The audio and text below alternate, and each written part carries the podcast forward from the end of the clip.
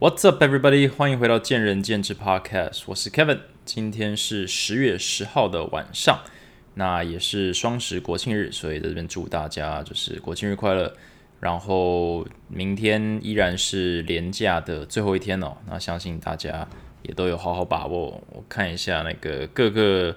各个景点基本上处于大爆满的状态哦，大家应该是看得很害怕，但是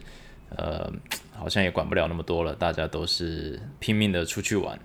哦。这个有一点像是视疫情为不存在了，但是嗯，就是要找到一个平衡这样子。那这是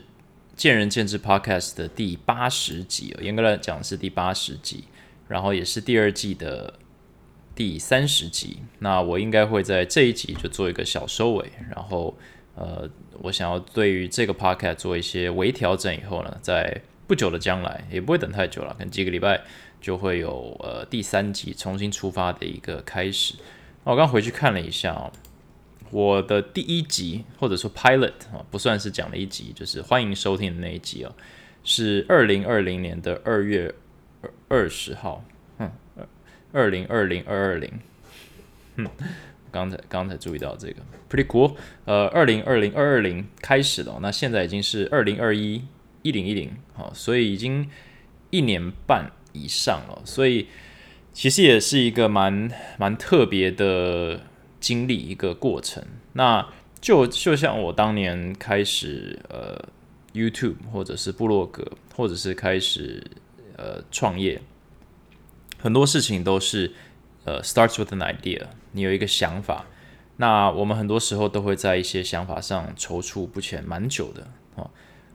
感觉起来我好像很常去就是挑战自己，但其实我也是一个很多决定都会思考很久或来来回回很久了。但某些事情，也许它可能这个失败的成本不高，我可能就会去挑战，或者是就是。有强烈的，比如说个人热情或兴趣，可以去跳脱这个。但很多时候，我们可能很多人都会卡在，就是该不该开始，怎么开始，呃，很怕做不好。但其实像拍 YouTube、录 Podcast，诶，这样子做着做着也就拍了几百个影片，然后也突然就录了八十集。那这些内容是不是我所能够做的最好的，或者 the best production，或者是我自己最满意的？那当然不是。但重点是。呃，这样子做下来也录了八十期了，也累积了不少经验，也因此获得了呃很多的这个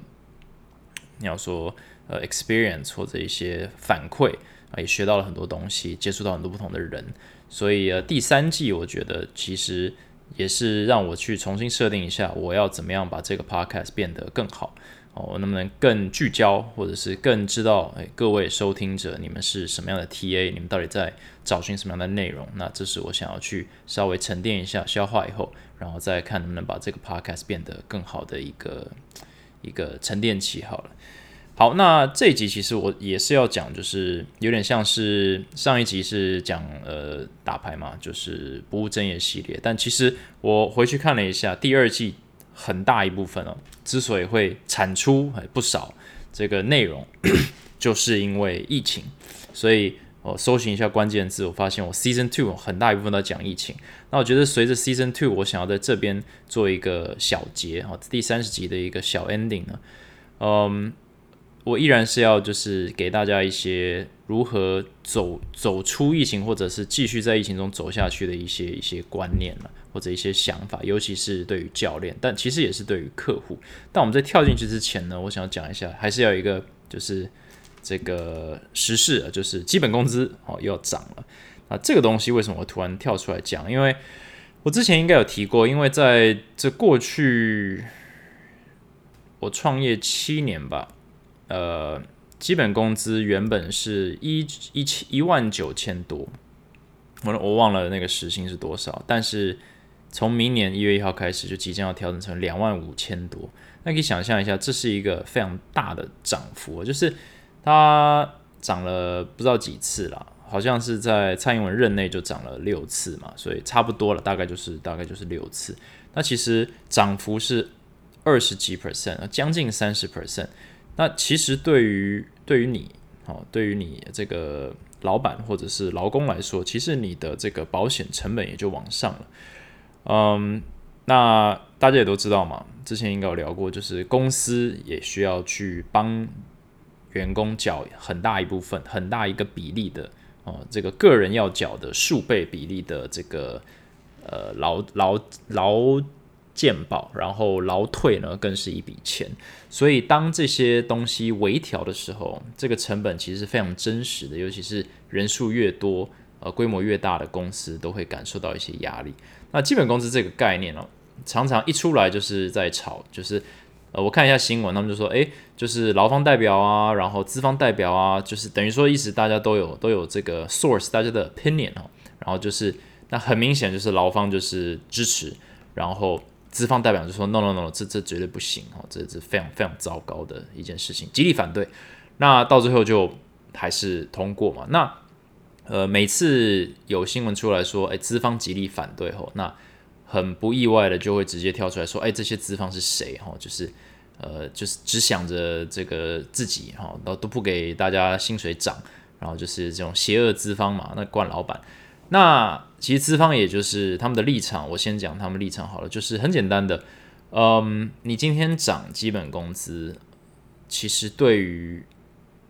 对于一般工作的民众。”的帮助到底有多大是一回事，但是对于公司方来讲，哈，我们需要考量说，那经济有没有成长，或者公司有没有真的在赚钱，或者是这个赚的钱有没有超过通膨，然后我们再来考虑说，是不是诶赚的够多了，那要大家一起这个共享这个这个成长，所以呢，基本工资也应该要涨。那很明显的嘛，过去几年这个因为疫情是很多很多产业是没有在涨的，但是也很 ironic，或者说也是很反。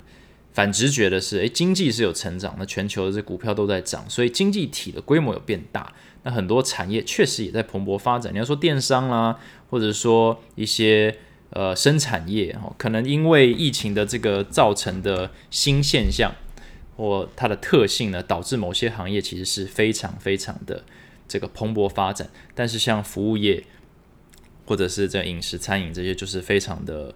不好。所以，当整体经济体是有在成长的，或者是这个国家 GDP 是在成长的，好像就变成说，对啊，那等于说经济有变好，那是不是大家的这个劳工的这个钱就至少基本盘要往上嘛？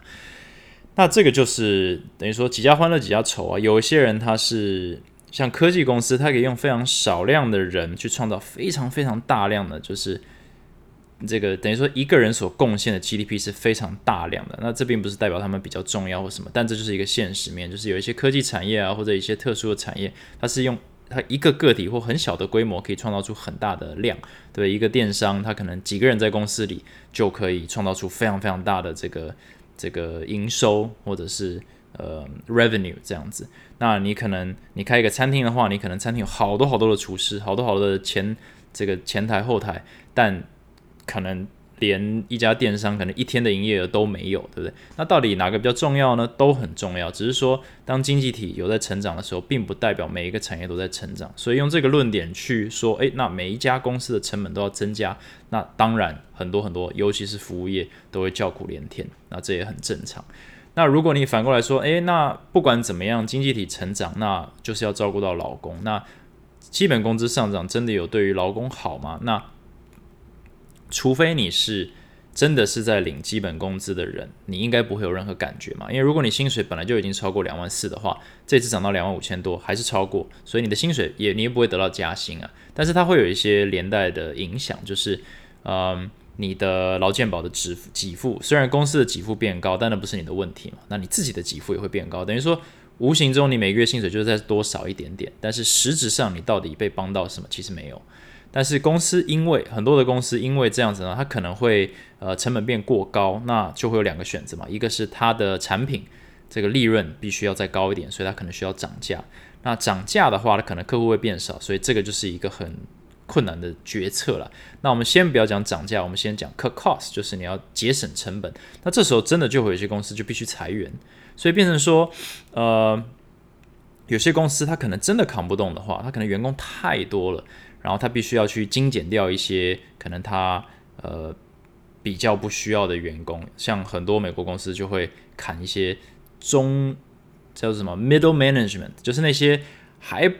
就是薪水比一般员工高，但他的这种管理重要性呢，却也没有说非常非常重要了，所以干脆就用最高阶管理跟最基层员工去操作就好了。所以等于说 middle management 反而是呃 get the X 就被就被遭殃了。那台湾的公司可能没有那么大的规模，但是概念上大家可以想象一下，就是说公司必须找方法去。就是开源节流嘛，那既然无法开源，因为像现在经济这样子，或者疫情这样子，谁敢涨价？不可能啊，所以就只好节流，所以变成说，呃，公司成本增加，他只好找地方省。那找地方省的话，其实要不就是他们的产品，他们卖的东西物价上涨，或者小吃店这些面呢，这个阿米索呢不再是二十块了，现在变四十块了，六十块了，八十块了，好，然后那。变相之中，我们这些消费者就变穷了，因为所有的东西，不管是去家乐福买东西，或者你去路边摊吃一碗面，或者是这个有店面的地方，你吃一个夜市牛排，哎，怎么都涨了，涨了两趴、三趴、五趴、十趴、二十趴，那某种程度我们的消费力就减少了。那同时你的实质薪水并没有增加，但你还得多交点劳健保，所以整体来说。真的有这种实质感觉到受贿的人，就是原本在领底薪的劳工。那这样子的劳工基底当然是非常的大，所以不能说哦，只有他们受贿，所以那就不要管他们。那我们干脆不要有基本工资好了嘛，对不对？所以还是要有，只是说，嗯，到底是多少，或者到底该不该涨？我觉得这是一个永远的一个很冲突的一个议题。就是你问资方，绝对都是 bad idea。你问劳方的话，可能大家会有一些 mixed feeling，就是有些人可能就算薪水不会涨，他还是觉得说，嗯，这就是保障我们的最低权益啊，对不对？但是如果你是问，就是真的是零底薪的，那当然这就是一个强制加薪，那当然好嘛，反正不加白不加，反正加不加物价都在上涨，那你干脆帮我加好了。只是这种人口有多少，然后这样子对我们的经济的影响是什么？其实有一些 ripple effect，butterfly effect，其实有时候也。蛮难蛮难讨论的啦，所以呃，基本工资基本上就是一个现实面啊。那我只是觉得这个来的不是很时候啊，因为疫情这样子。那我会说，像呃健身房好了，我们不太可能可以立刻涨价。也就是说，呃，在经济层面，每一年其实都会有通货膨胀，可能零点五帕、一帕、两帕。但是通货膨胀的时候，我们不可能年年涨价，所以服务业也蛮蛮特别，就是通常我们都得等个好几年才能一次性涨价。如果你每年都微调两趴的话，等于说你每年都会惹火你的客户。问题是在这个时间差，也就是说它每年都在涨一趴一趴一趴一趴，但你可能要等两三年才能这个才能涨一次价的话，就变成说你的前三年没在涨的时候，你都是已经在赔钱，就是你的利润就是已经被减少一趴。两趴、三趴，然后你再把它补回来，结果补回来的时候呢，你又得再忍受接下来三年又少一趴、两趴、三趴，然后再把它补回来，就有点像是我们必须要让别人先往前跑，我们才可以慢慢走上来。我们不能跟他一起跑，因为我们是服务业，所以这也是一个蛮尴尬的局势。就每一次需要调整价格的时候，我想都是一个让任何一个店家非常痛苦的一个过程，而且。蛮有趣的，就是你一旦涨价，你的员工可能来说：“哎呦，那公司赚钱赚变多了，那那啊，我薪水怎么没增加？”然后，嗯，身为老板就会很尴尬的，就是苦笑或者自己苦笑了，不能跟别人讲。就是呃，过去三年其实就是已经在扛这个成本了，那我只是好不容易呃稍微有一点点这个，就是可能等够久了吧，就是可以就是把我的这个损失先暂停一下，因为我一旦涨到该涨的那个金额，我也只是。恢复到我三年前原本有的利润，然后接下来三年又要再忍受继续利润减少的这个向下过程。但是员工看在眼里，就说：“诶，这个钱，这个公司拿的钱越来越多了。”然后这个，但我们薪水已经这个五年不变、十年不变了，那这果然是个烂公司。所以我觉得这也是一个，如果你身为员工的话，你可能可以换个角度去思考一下，说其实呃。公司除非是那种大幅涨价，然后涨个二十 percent，然后一毛钱都不分你，那另当别论了。但是正常来讲，哈，通货膨胀基本上已经可以把很多公司的利润、实质利润哦，就是压到就是快没有了。那呃，好像今天有看到一个新闻，就是什么健身房在疫情中我们倒了一半之类的。这个东西到底可不可靠，我也不知道。但可以知道的说，就是疫情前哈，就是太平盛世之下哈。也不是所有的健身房都在赚钱。那一旦疫情开始之后呢，很多健身房是直接，我们也讲过嘛，五帕十帕的利润，呃，一下哦，这个这个一拍手就不见了哈，一转眼就不见了。然后另外就是我们过去几个月的这个损失呢，可能要好几年才会回来。所以虽然很多健身房，我跟很多老板讨论，就是哎，我们稳定了，就是稍微稳住了。我们可能学生回到二二十趴开始，三十四十，那到现在呢，大概五十六十，那是不是就表示公司健康了哦，钱都回来了？没有啊，从开业到现在，每个月都继续赔钱，只是赔的比停业的时候少一些。那接下来几个月也会继续赔钱，只是。赔的比我们只求每个月赔的比上个月少，等于说，呃，这这个船已经进水很多了，只是现在进水的速度变慢而已，并不是说现在这个水已经全部出水已经全部舀出来了，然后甚至还是在涨潮，然后已经开始开船了，所以并不是有时候时间不能够弥补，呃，时间不能什么修复一切哈，好，尤其是在这个钱不见的这个状态下，没有办法修复一切。但是这就是一个新常态，那我们就诶很顺势接轨到我的主要的主题，我们来聊一下新常态怎么看待。那刚刚讲到嘛，就是首先我们要意识到，就是说我们好像就像这个廉价，大家可以看到，好像已经把二级当成正常了。就是对，没错，我们进健身房还是要戴口罩，我们这个吃饭的时候或者走在路上还是要戴口罩。或者是还是要保持一些距离，然后还是一天到晚酒精消毒，然后实名制量体温。但某种程度上，这件事情已经不阻止我们去过我们的生活了。我们要去垦丁大街逛，没问题，几百人、几千人在那边逛，哦，就只是加了口罩，然后加了一些行政上的手续。呃，大家是不是真的把它看待为这个防疫必须呢？我我不这么认为，反而是。已经接受说好吧，我今天要进一家店，我就扫一下这个 Q R code，我就呃我就喷个酒精哦。当然一部分是觉得诶，这个弄个心安嘛，但实际上我们真的是担心疫情了吗？那我觉得我们敢出去吃饭，就是已经选择不担心了。那出去之后这个前提，接触人群之后的这个前提之下呢，基本上我们就只是在做心安而已哈，就是。有做比没做好，但是实质上我们呃也知道这个防疫的成效或者效果还是就是不要出去嘛。但毕竟我觉得大部分人都已经突破这个点了。但是呃政府的 overarching 政策毕竟还是二级，所以这件事情依然存在，它是一个现实面。那它什么时候会降为一级？我我其实觉得，既然大家都已经把二级当成正常可接受的生活形态了。那其实就是在二级之内去做一些微调哦，每两周微调一次，但是二级大概就是会延续非常的久。那有些人会说，那跟疫苗普及率啊，第一季也许这个十月底力拼七十 percent，我觉得是蛮厉害的。呃，然后第二季怎样怎样，呃，拼几 percent？那到底要到几 percent 才叫做安全呢？其实答案是呃，没有，没有所谓这样的 percent，因为所有任何 percent 的国家。都有爆发，就是第二波、第三波，或者是直接就是跟它共存，就是就让人数炸没有关系。所以这个也变成一个假议题，就是说我们今天是不是真的在等它到某个程度，我们就可以松一口气呢？呃，当然不是这样，但是我们也不能一直憋着这口气，憋到什么时候？所以变成说，你就必须在二级的状况下，好，literally，你就必须要开始呼吸，你必须要把你原本的生活找回来。那这就是一个新常态，也就是一个很重要的主题。呃，我先讲从教练端好了，就是呃，大家很关心的就是哇，我这个现在这个课堂数哦，学生数哦，新单数哦，真的不太够啊，或者是跟以前比起来是相形见绌啊。那你你要怎么办，对不对？呃，公司也许可以帮你哦，或者是你自己可以帮自己，但是。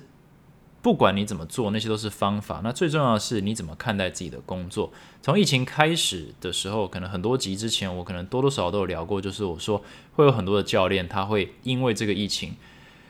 而并不是怀疑人生，而是有机会哦去重新思考说，为什么我在这个产业里面啊？为什么我是教练？我是因为他觉得他很好赚，我才成为教练，还是因为我觉得他？呃，很轻松，很自由，还是因为我真的太热爱健身了？我想不到其他工作，还是我的人生志业就是要帮助人，帮助其他教练变更好，呃，帮助学员变更好，然后帮助就是亲朋好友变更好。这些东西，你疫情这件事情，它就像一个孵化器，它就是加速把你带到，或加速把你推到一个决策点，就是说，请你诚实的跟自己扪心自问，说你今天是为何站在这个产业里面，然后你想不想继续走下去？那很多人他就会，呃，基基于某些原因，他就会思考说，嗯，我其实没有那么想要当教练，因为当我发现当教练也没有比其他的产业轻松或者有保障的时候，我发现当教练蛮辛苦的哦，所以以前会想当教练，是因为我觉得他这个他的自由度或者他赚钱的这个呃难易度呢是比较自由度比较高，难易度比较低，所以我可以去接纳接受一些可能它不是我的置业的这件事情，但我要待在这产业里面，或者说呢，以前客户来的简单。所以呢，其实我也不是那么喜欢人群的人，我也不喜那么喜欢跟客户呢，就是交心，或者是真的、真的、真的那么的在乎他们的这个身心灵的全人健康。但是因为呃，就青菜青菜者也也可以，也会有蛮多的学生哦，或者说学生这个代换率高也没关系哦，因为有很多嘛，这池塘里的鱼很多，所以呢，呃，偶尔捞到一条就够了。所以就变成这样子，你才会当教练。那这些人都必须要开始思考，说他他到底要做什么。嗯，然后同样也有一些在产业里做比较久的教练也会思考说，哇，我都已经在这么久了，然后结果因为这个疫情呢，让我看到说我所有努力的一切，可能一夕之间都会都都会被打回原形，或者是这个有点像是买比特币，就是呃一夜之间被砍了五十趴下来，然后呃就是没办法，就是这个波动也太大了吧，这个。风险这个风控哦，好像没有办法做得很好，所以开始怀疑一下这个产业的这个这个未来性哦，就是稳定或者是 stability。那这个东西，其他其他集数也讨论过，就是你你怎么看待健身产业啦？就是它它稳不稳，其实是一个心态，应该是由我们内心稳了以后，这个产业才会稳定了。所以我今天就不特别讲那个了，但是就是会有很多人他必须思考或必须做一个决定，说嗯。我其实还是先做其他工作，在我的人生规划之中是比较好的。那也许某一天等到产业真的又蓬勃发展，我再回来。但是现在就会有很多的教练离开，会有很多的这个健身房关起来啊，不管是撑不下去，或者是不想撑下去，或者是决定这不是我要的，我觉得都是非常有可能的。那如果你决定要留下来的话，你可能会面依然面临一个难题，就是。我我课没有以前多，那如果你的课还是够，也就是说够你生活，你可能暂时不会去思考这个问题。那当然，如果你课就是很少的话，那当然你会比较焦虑一点。但我觉得，不论你课多或课少，哈，就是不论你是疫情后有金汤匙的教练，还是你是这个就是时机点可能选的不太好，你就是刚刚成为教练的这个新一代的教练哦，在疫情后。才加入这个战场的，你都你都必须思考说，嗯，这个疫情到底为什么这么的令人辛苦？那它到底对我们做了什么事情？哈，那我我用一个就是我们健身房恢复的比例来讲好了。我我跟我的团队讲说，呃，目前我们可能恢复五成六成，那有一些健身房真的只恢复三成四成。那有两种看法，一个是整体来说就是学生的。这个恢复的比例，我们都是一对一教练课嘛，所以我们就恢复的比例是如何？那另一个是恢复的堂数了，那这个是比较是教练端可以看，就是说，诶，我以前是一百堂，现在才六十堂，所以我恢复了六十 percent 的产能。那不论如何，你就是一个就是一个被打六折了嘛？那不够，那到底什么时候会够？那当然我们可以教你很多方法，说，诶，怎么去跟客户沟通啊，或者说，呃，怎么样按部就班的把学生经营回来啊？或者是怎么样去做时间管理，然后怎么去稍微行销一下自己啊，做这个这个个人的这个应该说维持一个存在感或者个人行销，好，这些都很好。但是天花板在哪里？假设今天疫情就是长这样了，就是新常态，它到底天花板在哪里啊？那我会给一个打个比方了，就是如果我们都知道，就是教练课有一个东西叫续约率嘛，就是你一个学生他呃。续约的几率多高？或者你有一百个学生，平均来说大概会有五十个续、八十个续、八十五个续。啊，什么样是一个好的续约比例？哈，呃，见仁见智啊，也是看你自己的标准。但假设你今天发现你的学生只回来了某个 percentage，我会鼓励你去稍微思考一下，你个人的续约率大概是多少？哦，这个听起来有点商业化，但呃，不要把它往那个业绩方面去想。哦，学生会续约。呃，就是就是一个事实啊。如果你是商业化的去导致他续约，那是另一回事。但如果你的续约率，你的真实续约率，就是学生想跟你续约，不受你这个业务外力影响的续约率是八十五 percent 的话，你很可能会发现，当你现在疫情后，在疫情就是卡在二级的状态下，大概你的天花板就是八十五 percent。也就是说，你大概可以把它简化成说，原本哈不会续约的学生，他很可能就因为这一波疫情就暂时不会回来，你怎么叫他回来都不会回来。也就是说，他本来就可能跟你上完他原本跟你购买的课就会结束课程的学生呢，这一次因为疫情有一点像是加速孵化这件事情，它加速摊牌了这件事情，那这就很值得我们去思考说，诶。呃，为什么会这样子？因为它这是会有一些关系的。我们我们我们团队有非常多人，所以也有非常多的样本跟学生，我们会去研究。那我们会发现说，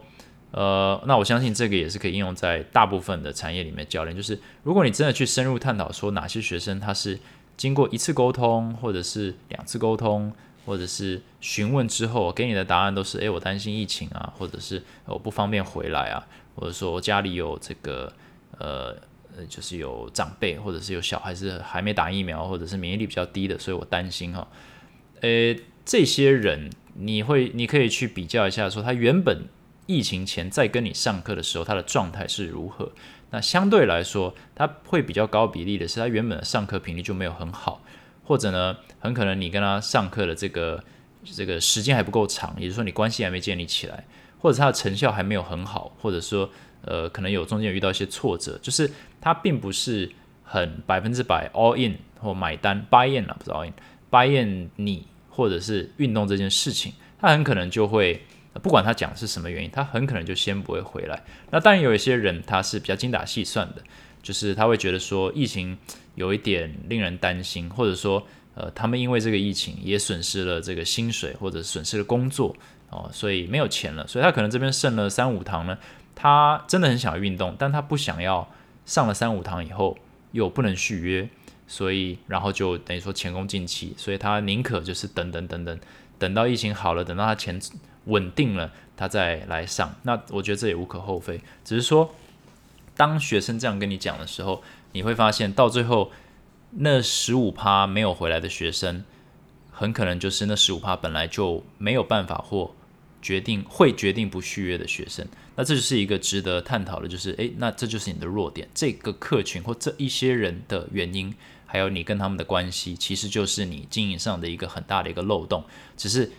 呃，疫情有点一次把他们全部都拿出来摆在你面前，说，诶，这些全部的人都一次摊牌，这些人都是全部本来要不续约的，那你怎么办？那在你去思考那个问题之前，我会鼓励你先把那。就是会续约的那八十五 percent 的学生，先沟通好，先把他带回来。我们一次做一件事情。所以，如果你现在你手上的学生，你只有大概六十趴，甚至更低回来，那你应该心里有一个谱，就是说，诶，我其实还有二十 percent 的成长空间，是你的能力范围内可以做到的，可以把他带回来的。你只是还没有找到方法，你要找你的主管，找你的同事，找你的同业，啊，去去。用正确的方法跟技巧哦，不是什么话术什么，而是真的去理解为什么客户不回来哦。然后最后那十五趴呢，可能就不要去拿头去撞墙哦，你撞得头破血流，他们还是不会回来啊。就有点像是你今天并没有把他教好，你怎样苦口婆心的去求他骗他，他其实也不会续约。所以疫情是一个非常非常好的挡箭牌哦，让也是一个很好的机会，让这些学生直接摊牌说，诶，其实他就跟你讲说，教练，我对于你的环境还有你的教学。还有，呃，就是运动这件事情，它的 CP 值哈，依然没有盖过，呃，我担心疫情这件事情。好，所以我们就一言以蔽之就是这样子。但是担心疫情这个这个这个原因，我们也可以稍微拿出来探讨一下，就是他真的是担心疫情吗？好，因为就像我讲的，满人山人海啊，我们今天这个双十国庆，这个去。去看烟火的人应该也不少，去早上这个升旗的人应该也不少，然后肯定宜兰这些这个呃什么牧场，哎是，我忘了忘了那个台中还是南投那个牧场也是八千人吧，单日八千人，所以呃然后餐厅里也都是爆满啊，所以所有跟你说他担心疫情的人，他是不是有出去玩？他是不是有家庭聚会？他是不是有周末出游？他是不是有内用？他如果都有做这件事情的话，那其实我们都知道嘛，健身房是相对安全非常非常非常多的哦。当然我没有办法举手说我们是最安全或保证不会有事，但是同样的，所有的外面的景点或者是餐厅也都无法保证这件事情，但是依然爆满。他们好像不需要去做这个保证。那你可能会说，是因为健身是这个奢侈品。哦，然后呢，吃饭是这个吃饭皇帝大，民生必需品，没错，确实如此。那这只代表我们必须比一般产业更努力的去跟学生沟通、跟了解。因为今天如果学生他真的是愿意出去吃饭冒这个险的话，那他为什么不愿意来运动？那很可能就回到最真实的问题，就是他其实就是觉得跟你上课没有那么重要。那既然疫情都来了，那就用这个当挡箭牌，缓一缓吧，或者说。反正我上完也是不打算要续的，那我现在只是提早毕业而已。那那些课呢就放着，反正呢有一天心血来潮再去把它用完就好了。所以，变说我们必须很很诚诚实的看待自己的弱点哦，expose our 就是 look at our own weaknesses。这个疫情等于说是 expose 暴露了我们的弱点。那你你敢不敢去面对这件事情？还是你只会呃？就是有点像自怨自艾，说哇，我的运气真的不好，学生都没回来。那那些没回来的学生，是你没有去了解他们的需求，还是你了解以后发现他们原本就对你的上课不满意？还是呢，他们其实有动力，只是你完全没有去接洽他们，所以他们也就算了。因为毕竟，呃，多一事不如少一事。所以所有的这些层面，你有没有一层一层的把这个洋葱一层一层的剥开，去了解你的客户组成和他们每一个人的？特性跟他们的状况是什么？你你可以趁这个机会去抽丝剥茧，了解所有客户的话。我我保证你，你接下来啊，在这个疫情之后或者现在，不管你遇到一个新的学生，或者是未来这些旧生回归以后，你的经营都会强上数倍。你会开启一个就是呃二档、三档、四档哦，八门遁甲。这这个状况去去提升你的客户经营能力，因为你有办法去了解客户心里到底在想什么。因为客户其实现在经营的挑战就是，他们没有太大的动力去跳脱疫情这件事情，然后来找你运动。那另外就是正在找你运动的，他随时可能可以用疫情这件事情呢帮自己下车，对不对？所以他可能可以因为说他担心疫情而不来下一堂课。那变成说，他们很容易就可以，呃，摊牌说教练 我不满意，所以变成说我们要更 更静静，哎，是什么？战战兢兢、兢兢业业的去看这件事情，就是我们客户经营要更细腻，我们要去了解说，客户其实原本哈就是可以随时喊卡喊停，只是说以前就是买个五堂十堂课，他他会想说好吧，我就把它上完，但现在疫情他是随时喊卡，他不满意他随时喊卡，所以变成说我们的这个。buffer，我们的这个缓冲变少了，也就是说，我们这个要展现实力的这个跑道呢变短了，然后我们要更快速、更精准，然后更这个符合客户需求的这个克制化的经营能力啊，是确实要提高的。所以，你客户经营的挑战其实来自于跑道变短了。以前呢，大家都是知道要运动，然后反正有时间，然后也没疫情，然后有钱。然后大家都是会给教练一些机会，哎，给你二十堂，给你四十堂，然后给个机会嘛。但现在的话，要给机会的前提是他要先相信你，跟你运动值得他冒疫情的险啊。那就算他不这样子去想这件事情，他一旦觉得你不值得，他也可以拿疫情这件事情来来把你挡掉，就是说，哎，教练，我今天不能来，我不想来了。以前你还可以问他说：“哎，是有什么事情吗？”他现在不用跟你讲了，他就是说：“呃，我觉得疫情这个变严重了，不想来。”或者：“哎，我家人怎么样？我小孩怎么样？跟我说不要来。”哎，你就没办法了，有点像是一个不死金牌。那并不是说学生要骗你，而是说他今天只要心态上有一点点的这个调整，不满意，或者是你们的这个你对于他的这个目标判断呢有一些偏差的时候，他会比较快显示出来，或者比较快呢这个。成为一个问题，所以，嗯，客户经营的挑战其实就来自于你的跑道变短。那我会鼓励大家，教练哦，趁现在你的学生可能相对于过去是比较少的时候，非常这个慎重的去，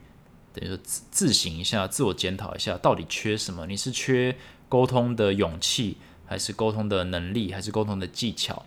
呃，甚至是跟同事之间也是一样，跟跟老跟这个主管之间也是一样。你你到底欠缺什么？以前大家都忙着在做自己的工作，没什么时间沟通。那你现在有很多时间去发想、去思考的时候，你发现，哎，一天到晚好像都。都都踩到对方的脚，或者说，诶，其实我我我跟我同事不知道讲什么，诶，不知道聊什么。那或者说，诶，合作的时候不不太顺。那反正一堂接一堂的，大家就是萍水相逢，点到为止嘛。那现在大家就在办公室里面大眼瞪小眼的时候，好像我的 social ability 好像不太好。所以这就是你的你的弱点。那我会鼓励大家，就是你你必须找出来你的弱点，去针对它去解决，因为。你你有这个开头，你才可以开始练习方法。如果你没有基本的，比如说沟通能力，你其实没有办法去练习不同的沟通技巧。那这时候你要跟新常态共存，非常的困难。因为我可以打包票，就是这个新常态，它未来会不会再发生？会不会有在一个新的啊完全不同的这个流行病出现？呃，也许有可能。但就算没有的话，这个二级维持到什么时候？你你然后结束，你受得了？那再者就是今天它什么叫做结束？也就是说，今天如果政府宣布降一级，然后不用戴口罩，然后也不用，就是基本上就回到疫情从未发生过，学生就会大量大量的灌回来吗？并不会，因为很多人已经失去运动的动力了，很多人呢已经停止自己运动了，很多人已经把呃过去上了两三年的教练课全部还给。还给教练了。心态上，他们的挫折感，他们的觉得钱被浪费了，或者是这个没有没有没有动力再试一次了，再再踏再踏出第一步了，重新踏出第一步了。这些种种客户心态的挑战、挫折，呃，这个踌躇不前，你要如何去突破？你要如何接触他们？因为随着疫情的结束，所有的教练都会毛起来。想要闯出，呃，这个 叫事业第二春嘛，也不算了，就是想要再重新就是做起来嘛。我们健身房也是一样啊，我们都要我们蓄势待发，等待机会去冲，把学生冲回来，或者是呃，让我们的这个这个表现可以恢复到呃，可能年初或者是疫情前嘛。所以，变说你你所你一旦脚踏出去你的前门，你面你面对的这个竞争的这个力道哦，会是比。疫情开始，也就是现在哦，还强上数倍，因为所有人都是把所有的资源都砸下去，要赢在起跑点啊！我们都站在一个新的起跑点，所以你如果在疫情前的能力状态、跟心态，跟疫情后，就算就算降级，疫情后是一模一样的话，那你可能是更快被 KO，是会是一个非常非常大的一个对你是一个非常非常大的冲击，你会有点 very overwhelmed，你说天哪，怎么？怎么？我以为疫情结束了，日子就要变好了。怎么疫情结束，我压力压力山大？怎么所有人都是冲着我来？哦，所有的人这个力道这么强，这个每一个人的这个 personal branding 都这么的强，这么的 aggressive。然后你不知从何开始，那我觉得会非常的辛苦。所以，像身为一个健身房，我们其实也是在帮教练准备这件事情，就是说，诶，大家需要思考一下，就是有健身房有团队非常的重要。我认为这个是我们跟呃可能呃。独立工作者或者是连锁健身房，它有一些差别的主要的原因，是一个比较长期的一个呃生存，诶，不是生存，长期的一个永续经营的最好模式。但是在这个 umbrella，在这个雨伞之下呢，自己的 branding、自己的行销能力跟客户经营能力呢，能够克服 individual client 的一些挑战呢。我觉得是一个非常重要的能力，也是我们致力在要培养大家的，就是你一定要知道怎么去了解你的客户，然后用正确的方法去经营它。然后你有这个能力以后，再加上你有一样能力或一样等级能力的同事，你就可以把你的经营，等于说经营这个回圈哦扩大哦，你会有一个这个。你的 circle 会变大，你可以包住比你个人可以 hold 住的学生还要多数倍的一个客户群的一个大池塘，但前提是你必须要理解说，跟新常新常态共存的条件，就是要去把你的弱点解决掉，哦，把它提炼出来解决掉，而不是在等疫情结束。同样的，如果你是一个学员，你也不应该等疫情结束，因为疫情基本上就会长这样了，永远大家都会有点担心，诶，流感啦，呃，肺炎啦，甚至下一个下一个传染病。所以，如果你因为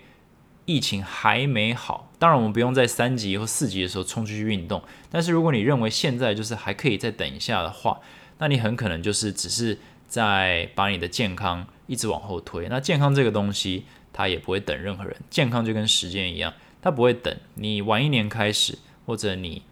多停一天不运动，你就要多花一个月把它补回来，就是慢慢慢慢就是这样子。所以有些人他觉得他在做一个好的决定哦。假设你今天是真的很害怕，连出去吃饭都不会，呃，而而躲在家里不运动，我依然会跟你说，呃，那你可以在家里煮饭，但你应该要来运动。但如果你是会出去玩，会出去吃饭，然后选择不运动的话，那我觉得，那你很可能只是在逃避运动这件事情，或者是呃，也许你的教练需要检讨，他没有让你有足够的动力回来。但是不论如何，如果你是听我频道的这个民众，呃，我相信大家都是有在运动的，但是我们必须克服就是等待的这个心情，就是诶，我只要等一集我再去运动就好了。其实疫情。或者是病毒，或者是疫苗，一点都不在乎你的身体状况如何，只有你在乎。所以你今天必须找方法运动哦。你今天就算是四级，你也得找方法运动哦。那如果是二级和的这种新常态，大家都冲出去玩了，那你更应该赶快进健身房找你的教练，赶快去找他运动。因为并不是说教练快饿死了，你得去找他，而是说你的身体太需要这件事情了哦。那我们都知道它多重要。所以，如果你早就已经是接受就是运动这件事情或者教练课这件事情，那我会鼓励大家，经常他已经来了啊，不管它未来是变糟或者变好，或者是消失，或者是未来又不同的形态再来，我们都不应该让它打断我们运动太久。有我们任何有任何机会跟方法，我们都应该尽可能的维持运动的习惯，上教练课的习惯，这样子才是一个正确的心态。就如同教练不应该等某件事情发生才开始努力，学生也不应该等某件事情发生才开始运重新运动。我觉得这个是呃一体两面的事情，这样子。OK，这一集呢就讲到这儿吧。这个我谢谢大家在 IG 上给我很多的回馈哈。我问了大家说，诶，大家听我的 Podcast 是什么原因？然后呃为什么要呃用三个字去等于说 describe？这个他们为什么听，或者这个 podcast 所代表的的意义，或者它的主题性哦，有时候其实我自己都不知道我的主题是什么，但是大家给了我很多的想法，那我会把这些想法浓缩以后呢，看我能不能就是打造出一个更好的第三季这样子。那我有一个想法，不知道上一集有没有提到，就是我会用比较 Q&A 的方式，呃，去做这件事情。那我觉得可以比较 focused。嗯，就是每一集可能就是三十三十五分钟，而不是五十分钟。然后 希望我的上传频率就会好一点，呃，然后也可以让大家多一点机会，说你可以直接问一些很明确的问题，然后我可以给一个比较直接的答案，而比较呃那比较闲聊性质的，可能就是一些我自己提出的主题，那依然可以讲，但是就穿插一下。那也谢谢所有这个。这个在我的 Apple Podcast 上留言的朋友哈，听众，那我都有看哦，我还没有，还没有，我知道我可能没有消掉，但我还没有回，但是我都有看，那我很很感谢每一个五颗星的评论，这样子，那谢谢大家跟见仁见智 Podcast 呢，呃，一起走已经一年半哦，这一年半，一年半多了，然后也谢谢大家的支持，然后看到每一集的收听数都有稳定的在慢慢成长。那也是非常的开心。然后，如果你愿意分享我的内容给其他朋友的话，增加我们这个社群的这个或这个频道的收听数呢，也非常感谢。All right，那这集就讲到这里。那祝大家有一个愉快的一周，双十国庆快乐。那我们下一季，好，Season Three 再见。我是 Kevin，Thanks for listening，拜拜。